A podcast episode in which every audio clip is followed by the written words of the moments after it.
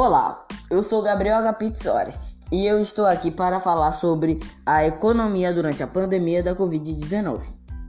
Diante desse cenário da pandemia do novo coronavírus, parte da população está em casa, o que tem levado a consumir mais produtos, podendo trazer sérias complicações ambientais, visto que há um aumento da produção de resíduos sólidos e de plásticos.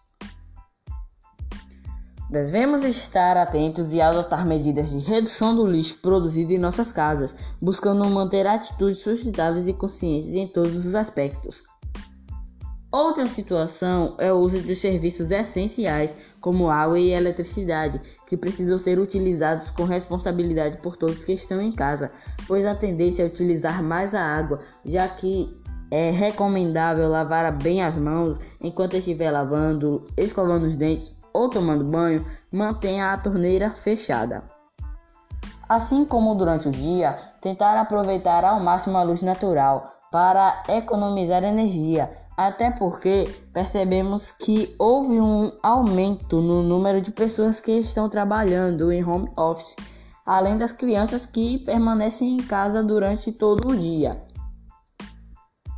Portanto, nessa quarentena, a nossa sociedade está sendo oportunizada a refletir o quanto ela vem gastando para que economize bem mais no futuro. E esse foi o podcast.